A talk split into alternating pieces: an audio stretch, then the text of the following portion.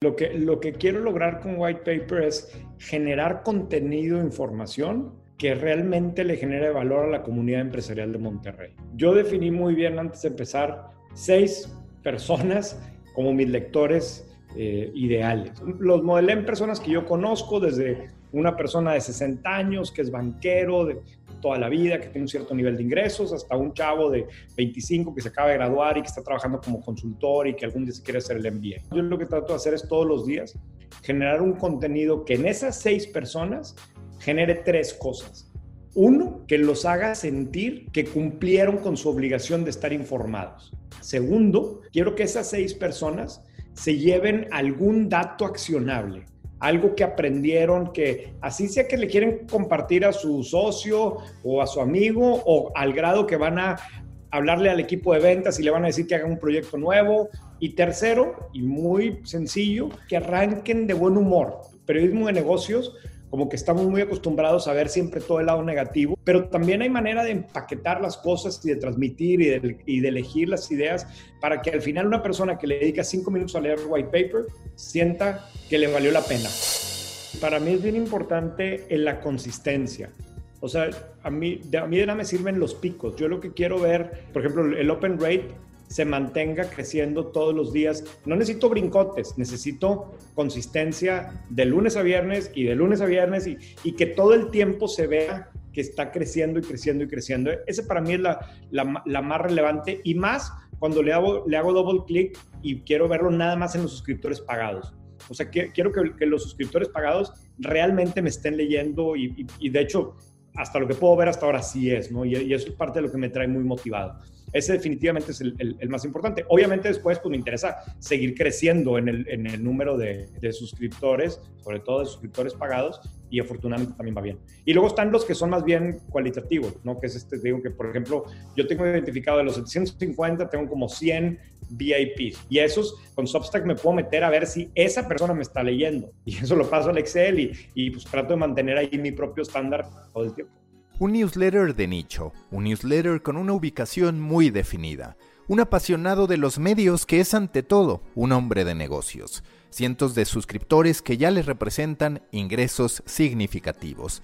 White Paper, un newsletter dirigido al empresariado de Monterrey, en México, Hoy presume de tener más de 750 suscriptores que cada mes pagan 5 dólares y de tener más de 5.000 miembros registrados, lo que ha conseguido en un año para el esquema gratuito y en 5 meses para su modelo de pago.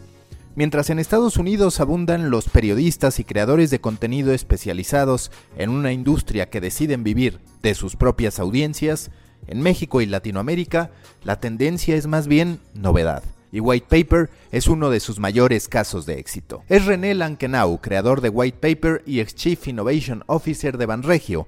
Yo soy Mauricio Cabrera y este es The Coffee, episodio 34, segunda temporada. Comenzamos.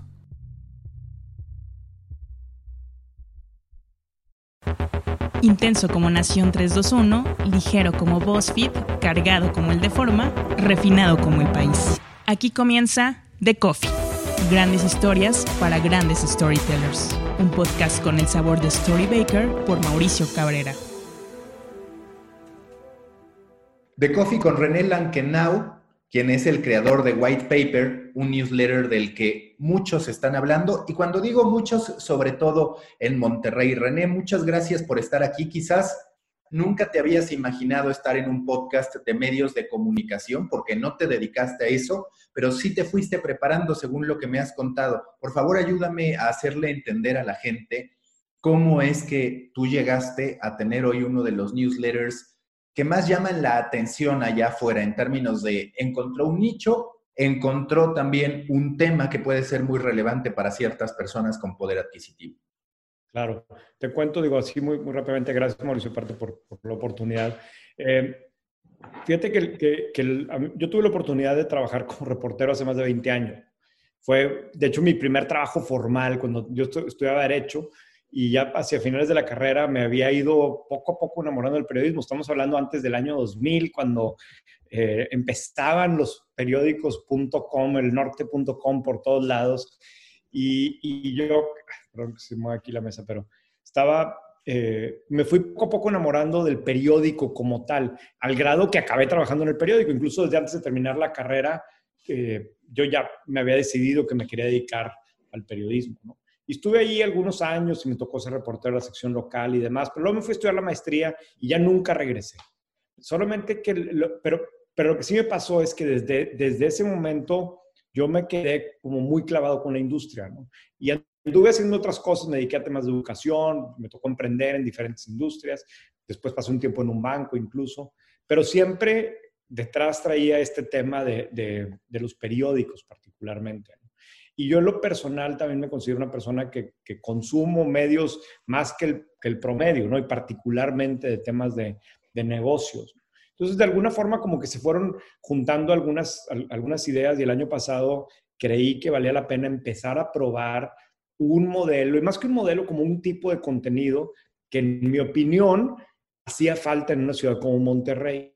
Empecé a hacer algunas pruebas, empecé a ver que, que sí había interés por ese tipo de contenido, empecé a pensar cómo podría esto convertirse en una, en una oportunidad de negocio viable, que funcionara, que pudiera permanecer, y hace como seis meses le empecé a acelerar y, y, es en lo que estoy ahora, con este tema de White Paper.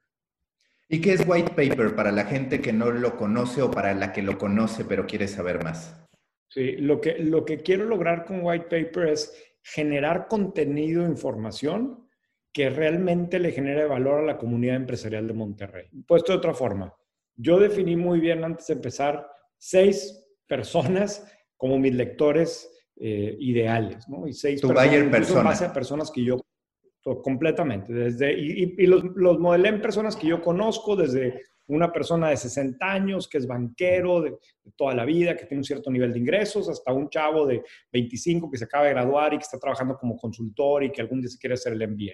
Y de alguna forma esas seis personas, yo lo que trato de hacer es todos los días generar un contenido que en esas seis personas genere tres cosas. Uno, que los haga sentir que cumplieron con su obligación de estar informados. Yo soy de una generación en la que antes de ir a trabajar, tú tenías que leer el periódico o tenías que darle una repasada a las noticias. Si no, si no lo hacías, era como, como que no estabas cumpliendo con tu tarea, ¿no? Antes de empezar a trabajar, tenías que dedicarle algo de tiempo a ver qué estaba pasando en el mundo. El primer objetivo que yo tengo es que esas seis personas sientan que cumplieron con esa tarea. Segundo, quiero que esas seis personas se lleven algún dato accionable, algo que aprendieron que así sea que le quieren compartir a su socio o a su amigo o al grado que van a hablarle al equipo de ventas y le van a decir que haga un proyecto nuevo o, se, o van a investigar sobre una industria, pero algún dato contundente, real, algún pedacito de conocimiento que antes no tenían y que sientan que les sirve. Y tercero, y muy sencillo, quiero que, que arranquen de buen humor. O sea, en el tema del de, de, en el periodismo de negocios, como que estamos muy acostumbrados a ver siempre todo el lado negativo y es, un hecho que a las empresas les va a ir mal y que hay problemas en la economía y demás pero también hay manera de empaquetar las cosas y de transmitir y de, y de, elegir las ideas para que al final una persona que le dedica cinco minutos a leer white paper sienta que le valió la pena y que, y que hizo algo que le generó valor en su vida. Entonces yo necesito conseguir esas tres cosas, esos tres objetivos para estas seis personas.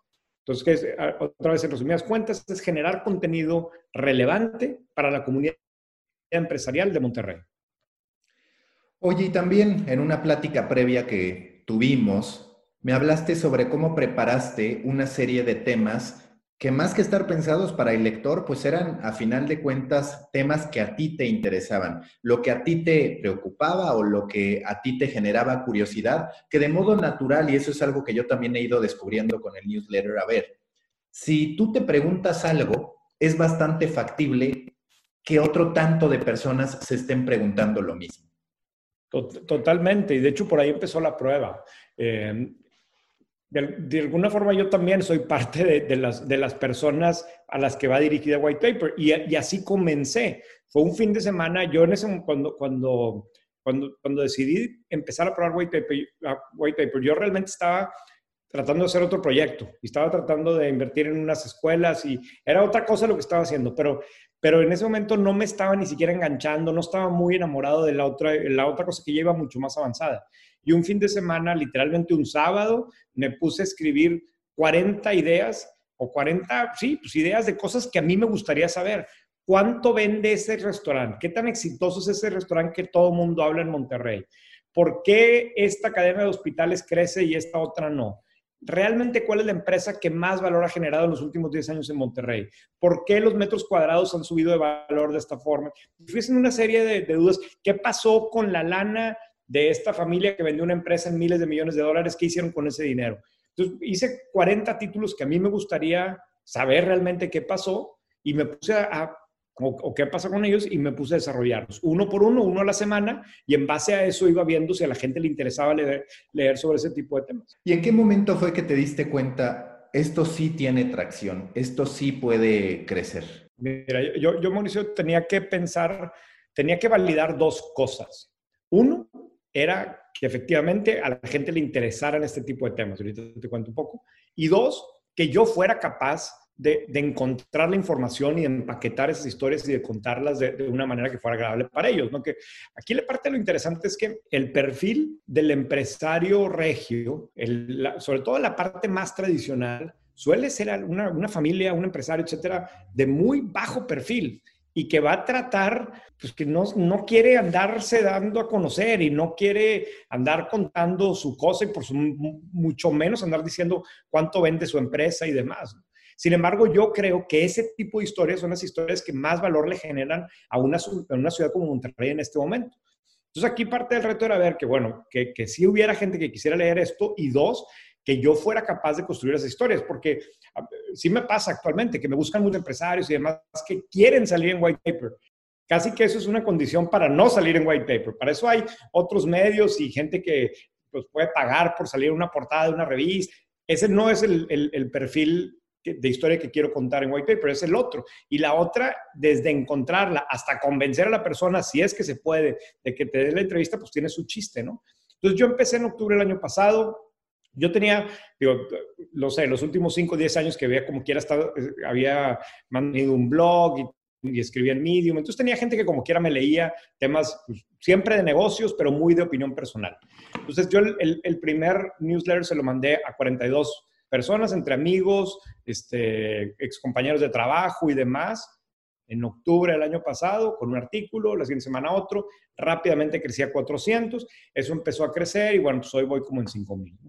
Eh, entonces, yo desde que empecé a ver que, todas las semanas había gente que, que, que, le interesaba esto. Empecé a ver cómo los, los, artículos circulaban, cómo para mí cada vez era más fácil hablar de white paper porque la gente ya había escuchado, ya había leído algo, me fui dando cuenta que sí había un mercado para esto, ¿no? Pero por otro lado, en la medida en que yo también fui avanzando y fui viendo que sí podía elegir los temas o que sí sabía más o menos qué temas elegir, a veces me equivocaba, pero por lo general todas las semanas iba creciendo, que sí tenía acceso yo a la gente porque conocía a alguien que me podía presentar a no sé quién, porque aquella, aquella persona me tomaba la llamada, porque sabía por dónde investigar, etcétera, le fui agarrando confianza y traté de, encontrar un esquema que dijera, a ver, mira, puse a hacer proyecciones y ver si realmente había la oportunidad de hacer un negocio en torno a esto. Yo creo que sí lo hay. No estoy todavía muy seguro del tamaño del mercado. Al final, White Paper es un producto de nicho, va dirigido a un cierto perfil de lector. Mi interés es que para ese perfil de lector, White Paper sea indispensable pero es para ese perfil. No sé qué tan grande realmente es el mercado, ¿no? Lo que sí sé es que si, si logro la propuesta de valor para que ese lector diga, yo necesito white paper todos los días, aquí hay la oportunidad de hacer un negocio interesante. ¿Y cómo dirías que fuiste construyendo tu metodología? Porque continuamente cuando uno hace un newsletter se encuentra con, ok, quiero información exclusiva, quiero que me conteste diario una persona, que me den diario un dato que pueda servir. Pero lo cierto es que no siempre se consigue ese dato que digas, claro, esto hace mucho ruido. Y entonces llegas a la curaduría, a cierta información que está en otros lugares. Digamos, ¿cómo tú estructuras esa metodología para decir, es un balance entre contenido al que yo le doy vida, que yo descubro la información y contenido de terceros que, claro, yo cuento con mi estilo? Claro. De hecho, tengo los dos.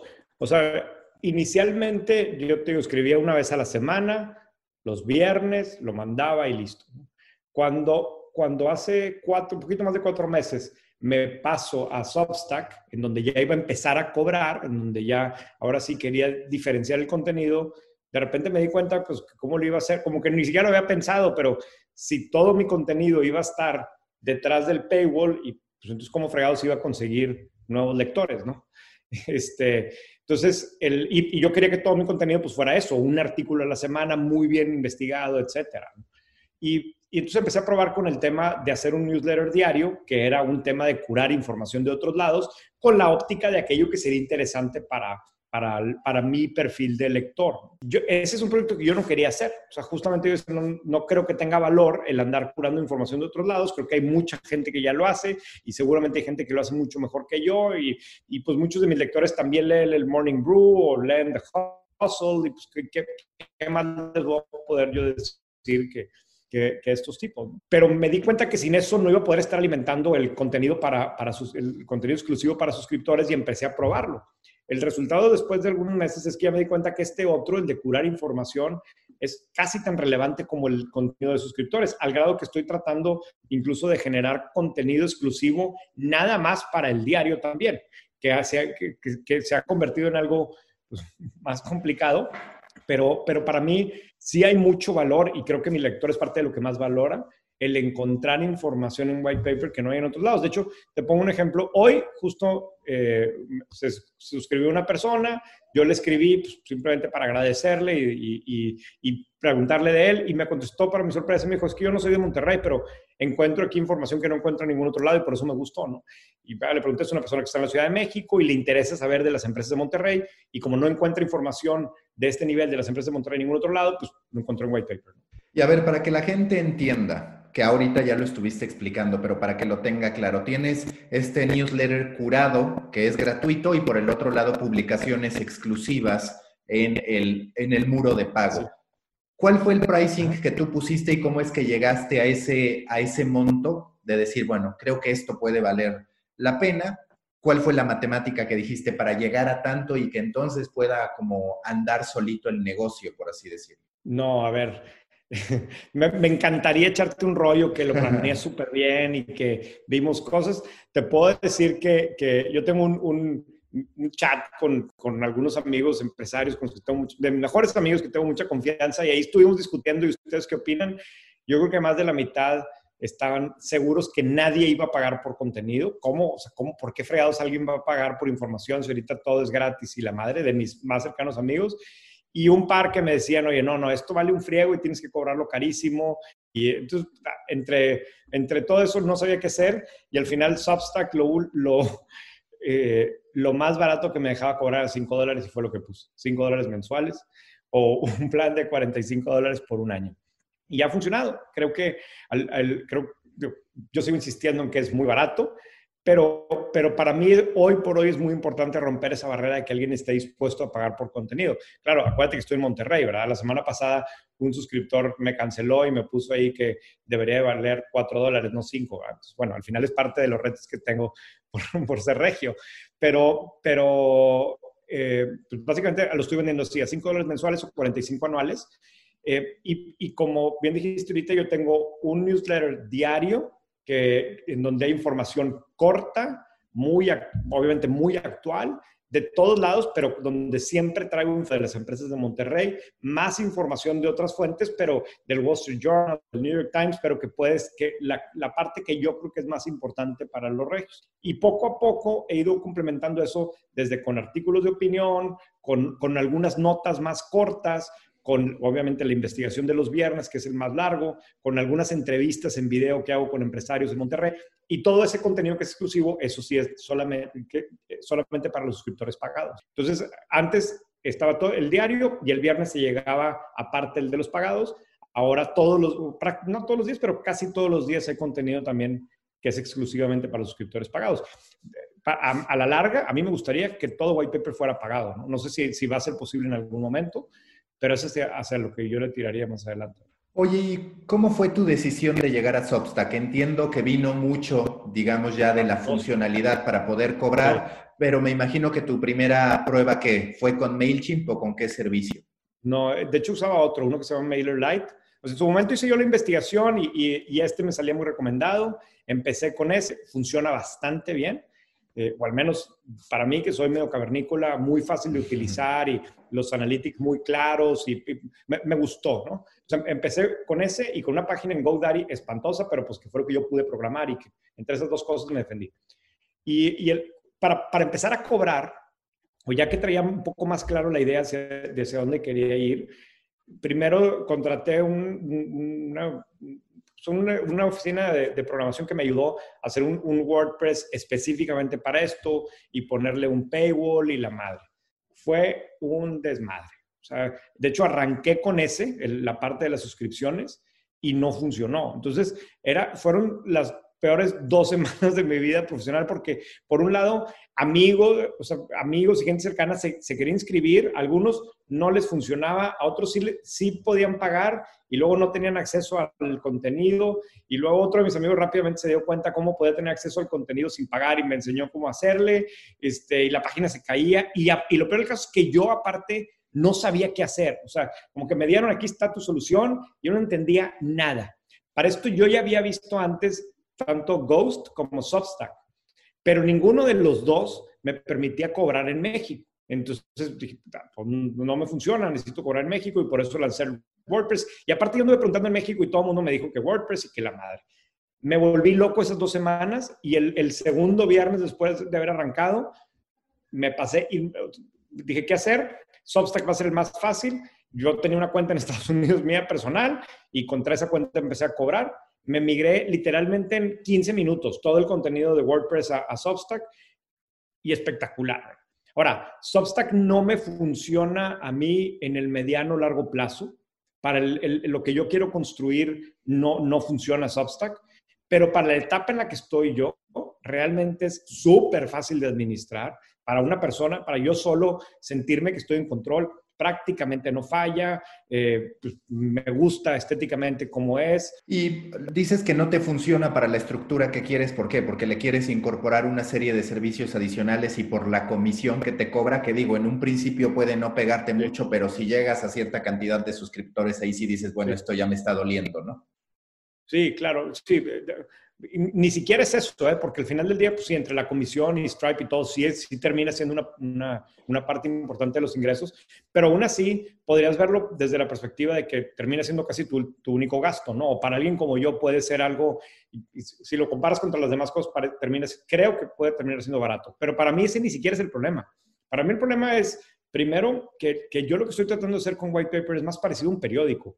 No, no es propiamente un newsletter como tal. Hoy el formato de newsletter me funciona como método de delivery, pero cada vez tengo más contenido que no, que no se acomoda bien en una página, mucho contenido que la gente quiere buscar después y como no puedes tener realmente secciones y demás, no, no, no me funciona por ese lado. No me deja tener videos, eh, me limita mucho, obviamente no le puedo mover a la portada, o sea, yo quisiera algo que pareciera más un periódico como tal. Ese es un problema real que tiene. El otro que es una locura es que tiene buenos analytics, pero sumamente limitados. O sea, yo puedo ver cuánta gente leyó hoy el newsletter, pero no me lo suma con el de ayer ni con el de la semana pasada. Y todo eso lo tengo que Excel y llevar a mano. Y eh, realmente es como muy rudimentario por ese lado. No me da prácticamente nada de información de mis suscriptores, muy poca. Y eso me vuelve loco, ¿no? Entonces está bien por esta etapa. Y, pues, bueno, y finalmente está este otro tema que hoy por hoy estoy cobrando en Estados Unidos, que, bueno, está bien ahorita que cobro poquito y que todavía no es una cosa muy relevante, pero eso tampoco es sostenible para una empresa nueva que quiero crear. Hoy, ¿cómo está tu fondo? Pero es ideal para probar que exista demanda, que haya un cliente que está dispuesto a pagar y para poder administrarlo sin ningún costo y hacerlo muy, muy fácil. Ahí sí nadie le va a ganar a Substack.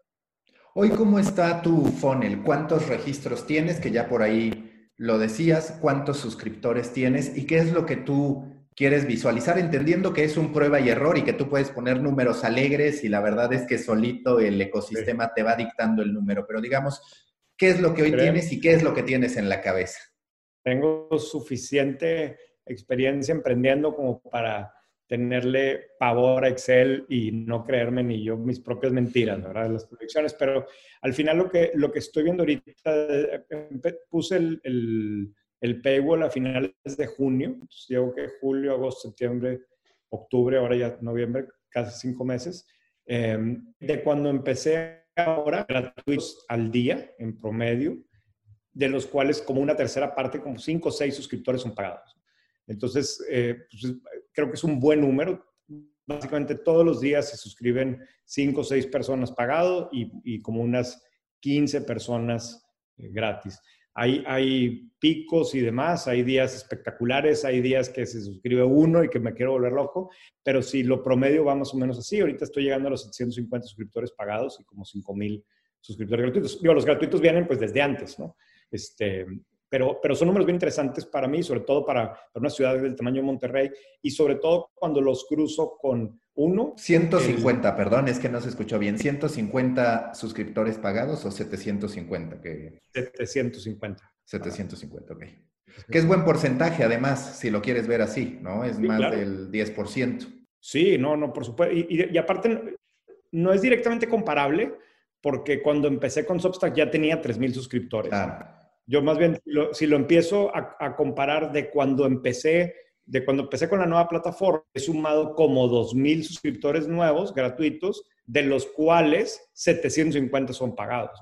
Entonces, es, es, es, muy positivo en el, en el crecimiento. Evidentemente, muchos de los 750 son de los que ya vienen de antes que se convirtieron. O sea, no es exactamente eh, eh, convertible, por así ponerlo, pero, pero veo, por un lado, un crecimiento constante, por otro lado, y sumamente importante, que el, no solamente que se quedan, sino que me leen, ¿no? que, eso para mí es muy importante, meterme a ver si los suscriptores pagados, qué, qué, porcentaje de los correos están abriendo, si le están picando alguna de las ligas que vienen ahí para más información, cómo están interactuando conmigo. Y por otro lado, todavía es un, pool suficientemente chico y Monterrey es una ciudad suficientemente chica como para poder identificar yo quiénes son, ¿no? Y, yo veo como muchos de, de son personas que es justo el target que estoy persiguiendo, ¿no? Que son los empresarios, son ejecutivos de alto nivel, etcétera, ¿no? Yo lo siento incluso a la hora de generar el contenido. Eh, hoy en la tarde entrevisté a un empresario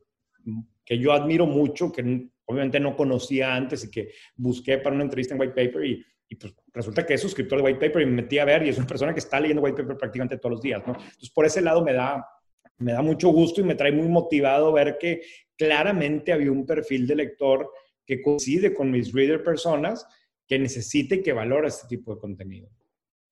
¿y cómo haces para buscar ser incluyente con estas seis personas? Porque, como tú dices, tú en tu nicho, que es el de los negocios, yo en materia de medios, pues por ejemplo, en mi caso, está el inversionista de medios que lo único que le interesa son los potenciales retornos y hablar del bueno o mal contenido para él es absolutamente subjetivo y hasta cierto punto intrascendente. Está el chavito estudiante que necesita las bases de las grandes historias, que necesita que le expliques términos que para otros ya están muy bien asentados. ¿Tú de qué modo intentas incluir en esa narrativa sin tener que caer por fuerza en lo básico? Porque también uno de los grandes o una de las grandes tentaciones al hacer eh, un newsletter es convertirlo casi casi en una escuela donde te vas a lo básico, ¿no? Al 101. Sí. No, no, sé qué responderte. ¿eh? O sea, ahí sí dice que es un tema puramente artesanal. Yo te puedo decir más bien que he ido viendo qué tipo de contenido de plano no funciona. O sea, por ejemplo, un, ejemplo así muy, muy, muy claro es eh, tender de repente demasiado al ecosistema emprendedor. Hay muchas notas de ese tipo que llaman mucho la atención. Bitcoin. Yo ya sé que Bitcoin a mis tres de mero arriba no les interesa. A menos de que sea un tema que tuvo un impacto en Monterrey por alguna razón, no. Y en el otro extremo están las notas que son más bien como breaking news, que todo mundo trae. Eso ya sé que mis lectores también leen otros medios. No soy, no soy el único medio que leen. Entonces también lo evito. Entonces como que he ido identificando qué tipo de cosas no me funcionan. Eso sí, eso te lo sé decir con un poco más de claridad a decirte qué es lo que sí funciona, ¿no? Y yo creo que es un tema que, no, no creo, literalmente es algo que todas las mañanas que estoy redactando, me estoy tratando de imaginar si eh, Cristina, que es mi perfil número 3, realmente le va a interesar esto, que yo sé que a Héctor sí le va a gustar y que a Santiago quizás no tanto, ¿no? Y, y claramente hay algunas notas que que le van a gustar más a unos que a otros, pero lo que sí tengo que yo lograr es encontrar el contenido que los seis van a querer leer. o que los seis algo les va, a servir. Storybakers hago una breve pausa en este episodio de The Coffee para recordarles que la oferta de contenidos en audio de Storybaker empieza aquí, pero no termina aquí. Lo digo porque hace unos meses lancé dos productos, de Coffee Americano y Storybaker Academy. El primer producto de Coffee Americano es como de Coffee, pero recauda, reúne a las distintas grandes personalidades de la industria en Latinoamérica, hablando del marketing, hablando de los contenidos, hablando de monetización, hablando de suscripciones, hablando de storytelling, hablando de publicidad. Y por el otro lado hice el podcast de Storybaker Academy, la división académica de Storybaker, explicando a creadores de contenido independientes, a jóvenes, a personas que quieren actualizarse, cuáles son los pasos que tienen que seguir para crear su propio medio de comunicación y para poder desarrollar proyectos locales. Recuerden que los espero en The Coffee Americano, si es que aún no lo escuchan, y en el podcast de Storybaker Academy. Si en algún punto quieren ver la oferta completa de podcast que tengo en Storybaker, ustedes pueden visitar thecoffeepodcast.media, así tal cual, thecoffeepodcast.media. Ahora sí, continuamos con este episodio de The Coffee. Y que además hay algo muy raro en el tema del newsletter, porque todos dicen, no, con mi tema de portada voy a medir a partir del open rate qué tal le fue. Pero lo cierto también es que muchas veces el verdadero éxito de un newsletter es cuando ves el nuevo número de suscriptores, el nuevo número de personas que te traen. En este caso, para ti, ¿cuáles son las métricas más importantes? A ver, la realidad es que un newsletter tiene pocas métricas, pero digamos, para ti en términos de importancia, ¿cuáles serían? Sí, para mí es bien importante en la consistencia. O sea, a mí, a mí de nada me sirven los picos. Yo lo que quiero ver es que el, número de, por ejemplo, el open rate se mantenga creciendo todos los días. No necesito brincotes, necesito consistencia de lunes a viernes y de lunes a viernes y, que todo el tiempo se vea que está creciendo y creciendo y creciendo. Ese para mí es la, la, más relevante y más cuando le hago, le hago double clic y quiero verlo nada más en los suscriptores pagados. O sea, quiero que, los suscriptores pagados realmente me estén leyendo y, de hecho, hasta lo que puedo ver hasta ahora sí es, ¿no? Y, eso es parte de lo que me trae muy motivado.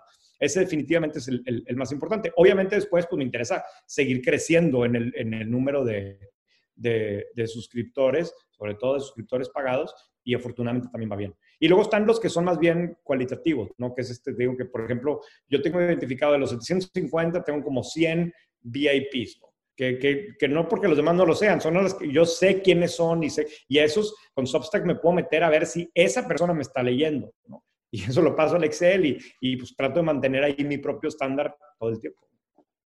Oye, y en términos de open rate, ¿cuál es el promedio que traes?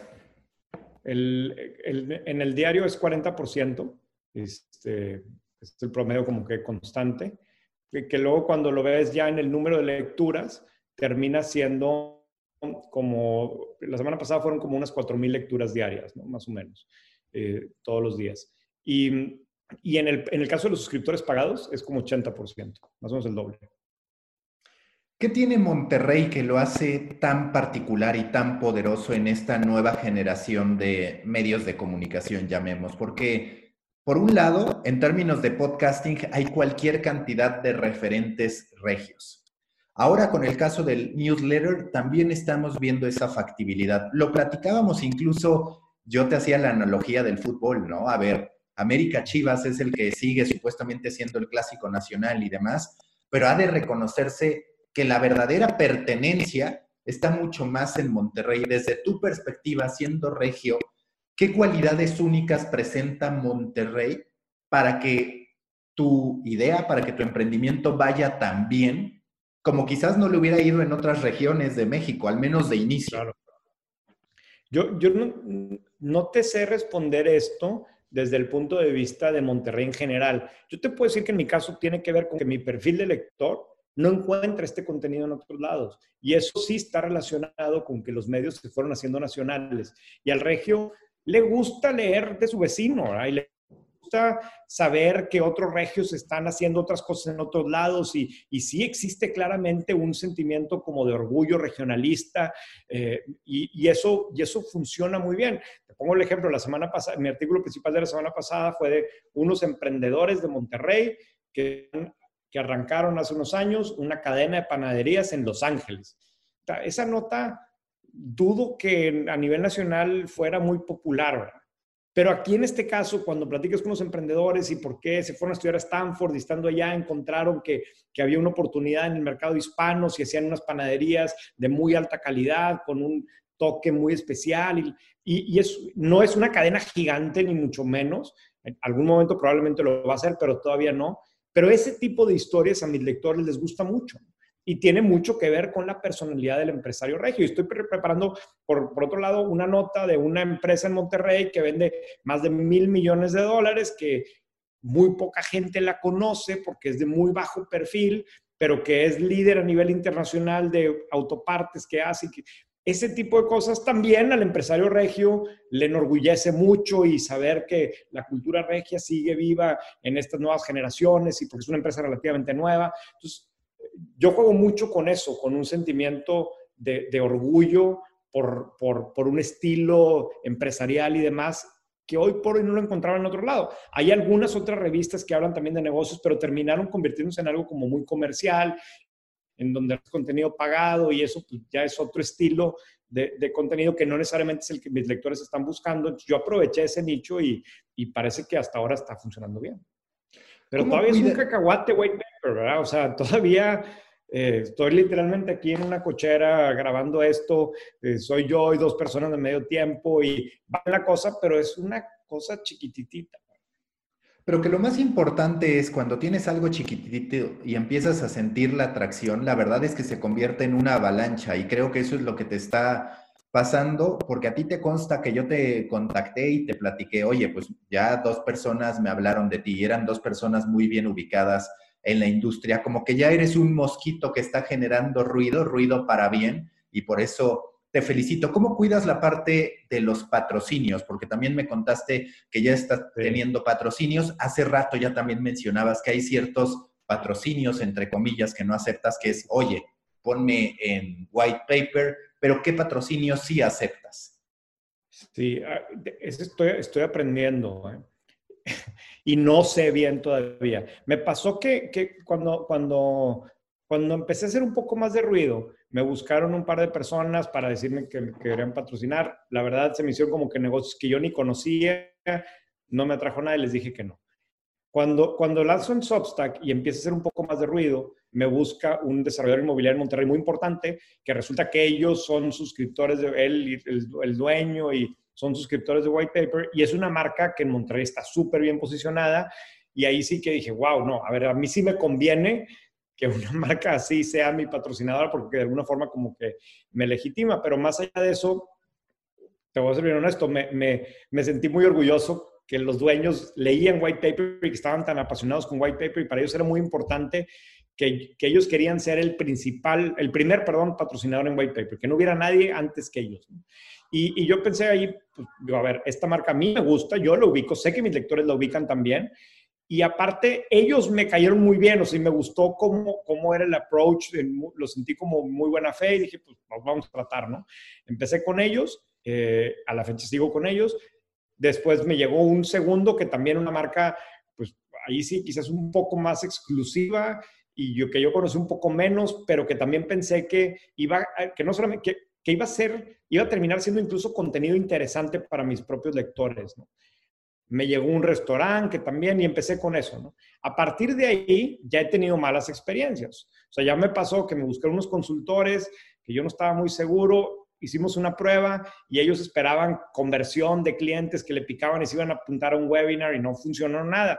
No, pues mis lectores no son para ese tipo de, de, cosas. Entonces ya no, no quiero patrocinadores de ese tipo, que necesiten eh, juntar gente para un webinar de una cosa técnica, pues no es lo mío. Me, me, ha pasado también que me buscan cosas de lujo.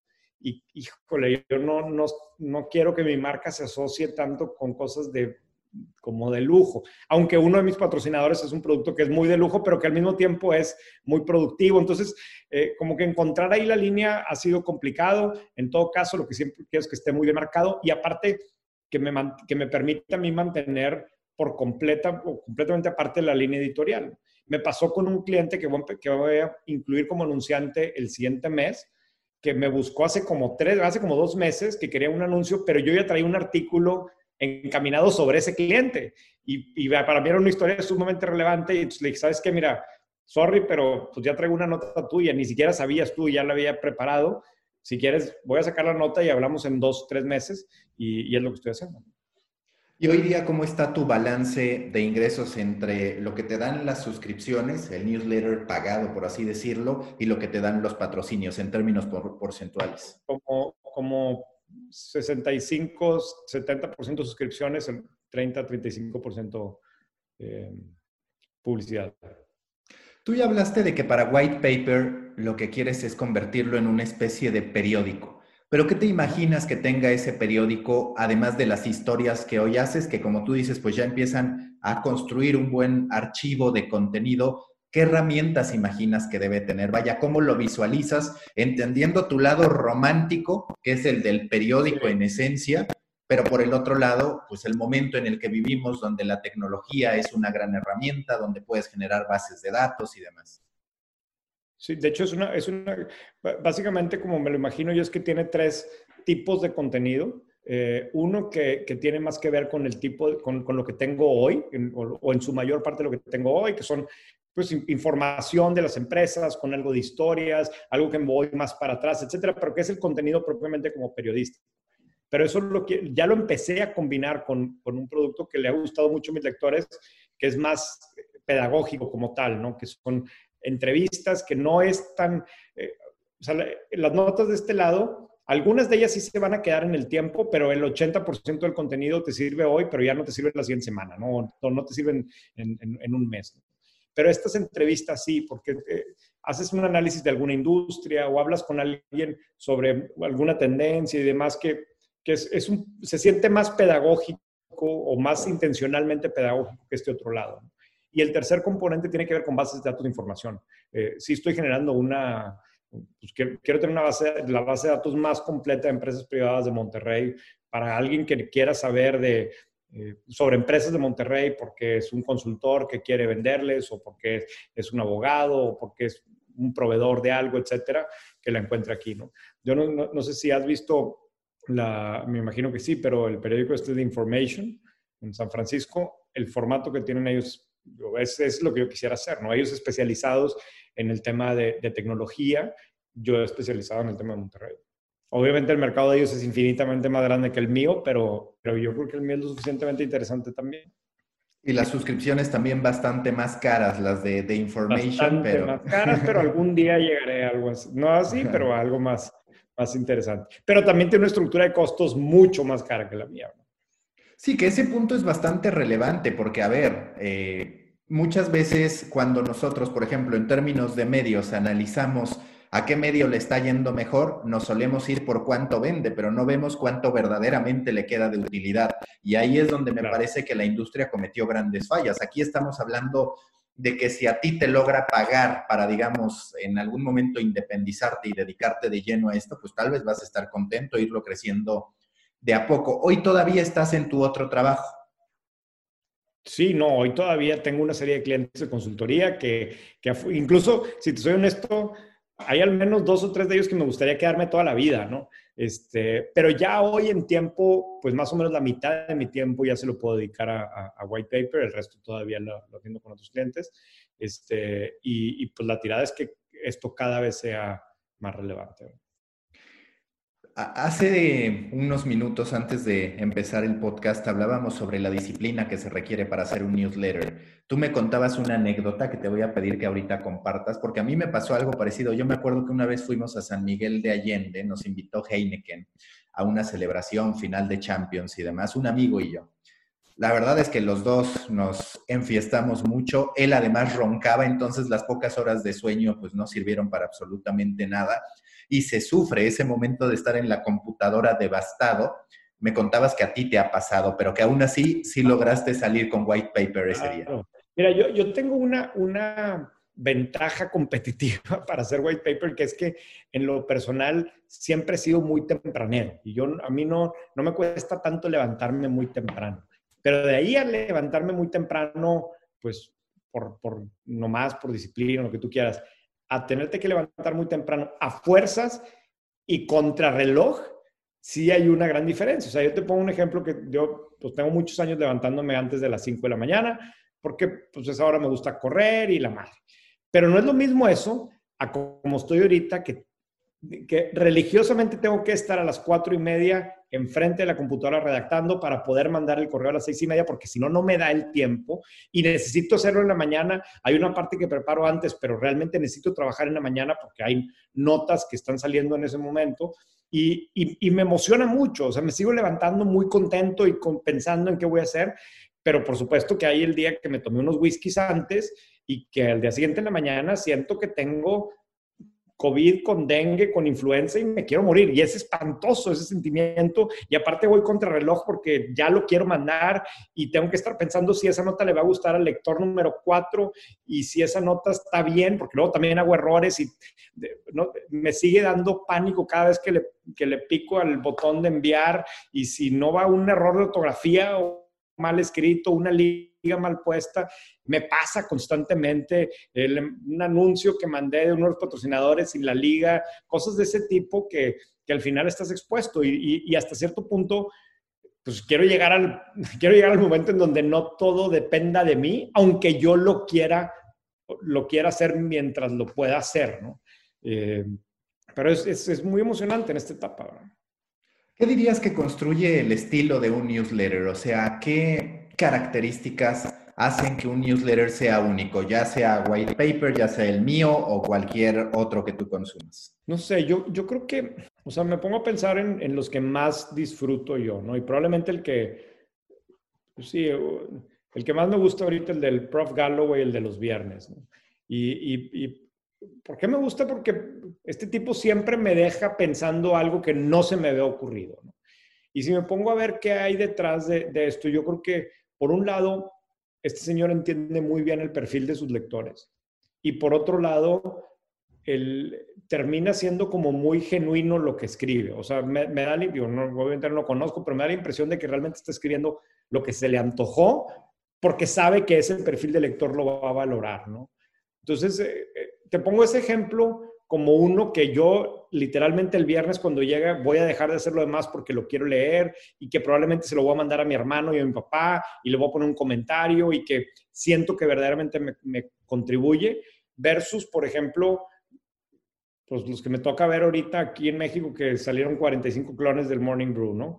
En donde no veo ni una agenda editorial de nada, no sé a quién van dirigidos, simplemente me copié y le puse un chiste y, y no me dice nada, no, no entiendo ni quién lo está haciendo, ni, ni por qué envió que el Morning Brew valía 75 millones de dólares y por qué no lo hago yo también, ¿verdad? O sea, como que son los dos, los dos polos opuestos de, en, donde uno, se, al menos yo lo siento como verdaderamente pensado, profundo, muy genuino con la persona, versus cosas muy superficiales, eh, muy sin, sin, literalmente sin sentido.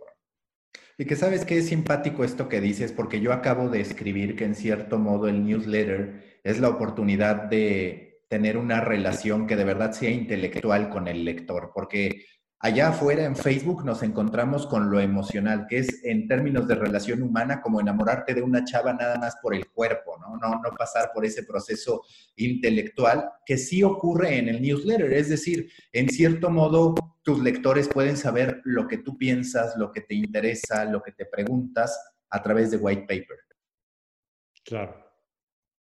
Pues sí, digo, y, y, y, funciona raro porque yo he tratado de hacerlo muy personal. Muy, y por muy personal me refiero a que, pues a veces comunico cosas personales. Trato de, mantenerme muy objetivo, pero sí, este, una vez la, única vez desde que empecé a cobrar, la vez que, que, que no mandé White fue un lunes porque el domingo se tronó la, se metió el agua en mi casa por todos lados, ¿no? Estuvimos toda la noche en friaga y todavía el lunes en la mañana seguíamos trabajando en eso, ¿no? Y, lo, y el martes que publiqué, pues puse un comentario y una disculpa por ayer, pero este, tuvimos esta situación. Y la mayoría de mis lectores, bueno, digo, no la mayoría, pero la mayoría de los mensajes que recibí fueron mensajes sumamente positivos.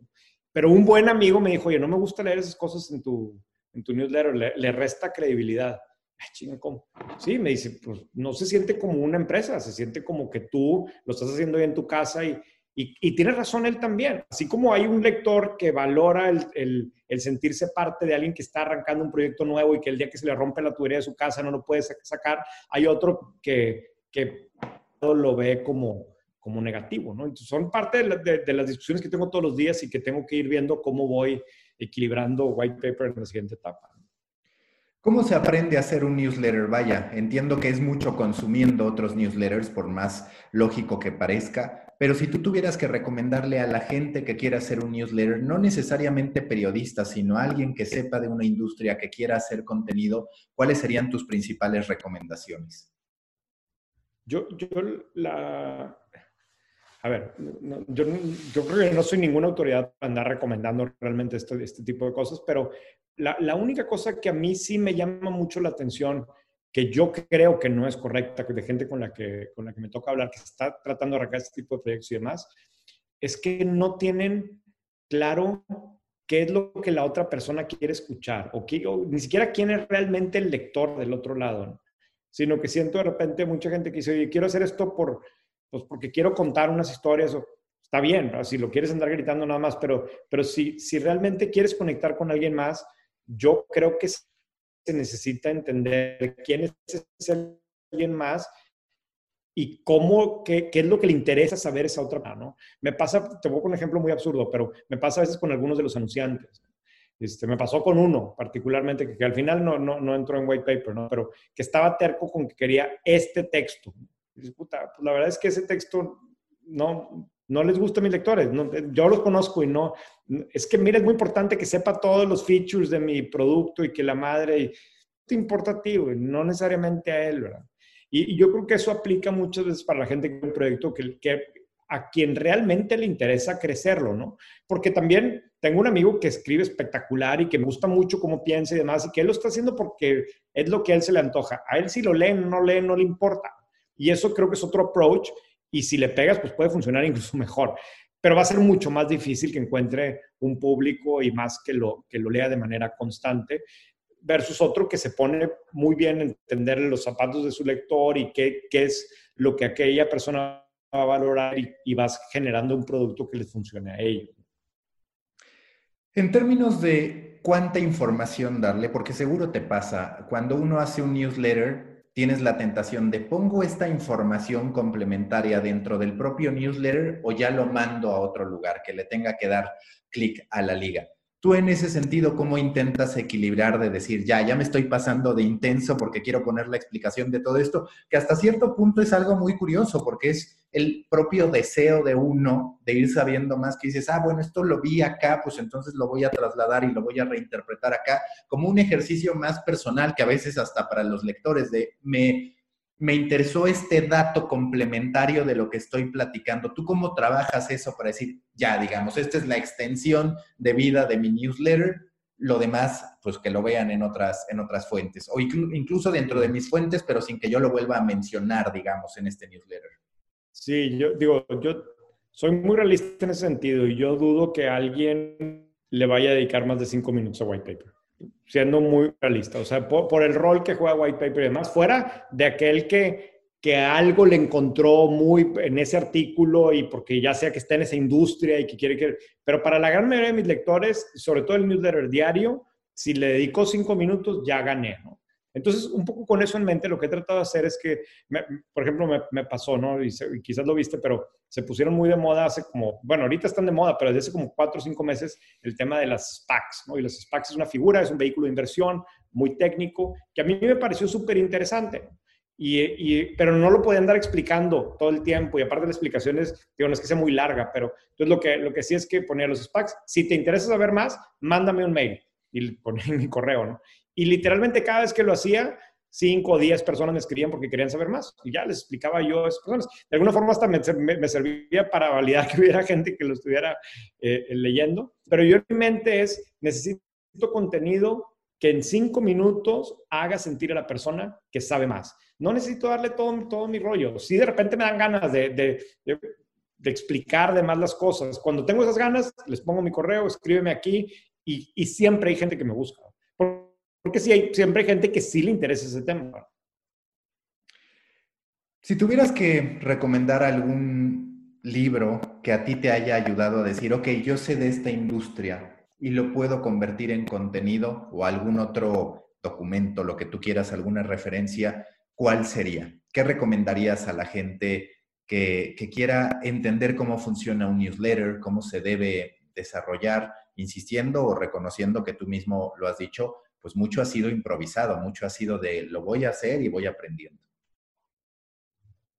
Sí, es que, bueno, así como un libro como tal, el, yo creo que el primer newsletter que a mí en lo personal me llamó la atención de forma muy poderosa era el de CV Insights, ¿no? Que, que hoy por hoy ya me aburrió un poquito, pero, pero en ese momento aparte yo estaba en esa industria, yo necesitaba saber de, de, de, de lo que pasaba en ese segmento y me topé con algo que todos los días me hacía sentir como que sabía yo un poco más. Y, estoy hablando de algo que probablemente fue hace como unos tres años, ¿sí? Tres, cuatro años. Y luego el Morning Brew cuando apareció, pues era otra, versión más light y, también me llamó mucho la atención y, yo, lo, yo lo personal lo disfrutaba mucho todos los días, lo disfruto mucho todos los días. Em, me puse a investigar de la industria, afortunadamente tienes ahí Twitter y tienes a todo el mundo hablando del tema y si encuentras las personas, pues vas eh, viendo lo que está pasando. A mí en lo personal, como yo te he insistido mucho, a mí me gusta el mundo de los periódicos, el que se está acabando y el que está muy en problemado y yo creo que la intersección de las dos es donde está gran parte del futuro, ¿no? Pero también entender qué está pasando con los periódicos locales y, y, y, los grandes grupos y luego toda la parte digital. En la historia del New York Times de los últimos cinco años es impresionante, ¿no? El, el tema del Wall Street Journal, cómo ha sabido encontrar su nicho. De alguna forma, la misma industria, investigando sobre la misma industria es lo que a mí me ha servido más.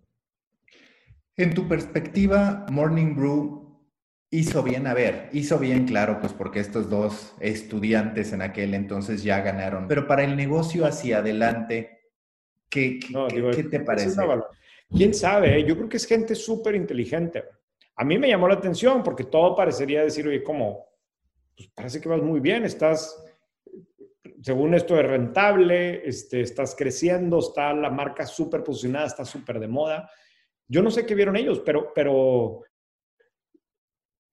viendo lo que construyeron, entendiendo lo que construyeron, entendiendo la gente que está del otro lado del deal, yo creo que entendieron que iban a poder generar valor mejor de esta otra forma. O sea, peligro y vieron que más bien ellos ahora van a acabar manejando el otro changarro. O sea, es, difícil como que entender las, las particularidades, pero sea la información que dieron de, de, de cuánto eh, debe estar generando en ventas, del hecho de que esté en números negros, este, obviamente el crecimiento que ha tenido en los últimos años, el nivel de posicionamiento que tiene con un cierto público, pues esos indicadores no te dicen que hayan tenido que hacer este deal.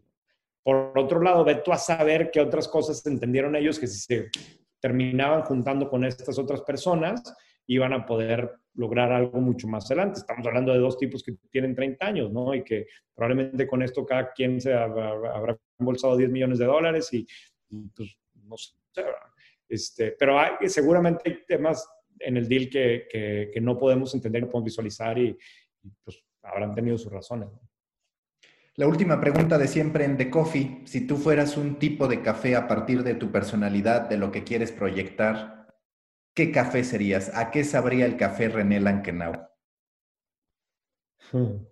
Bien amargo. No sé, no sé, no sé qué responderte. Este, pues, un café sin nada más, negro, sin, sin ningún tipo de endulzante. Listo, René. Mucha suerte con White Paper. Gracias, Mauricio. Busca la próxima semana un nuevo episodio cargado de emprendimiento, endulzado con grandes historias y narrado por grandes storytellers. Suscríbete a The Coffee, un podcast de storytellers para storytellers, un producto de Storybaker por Mauricio Cabrera.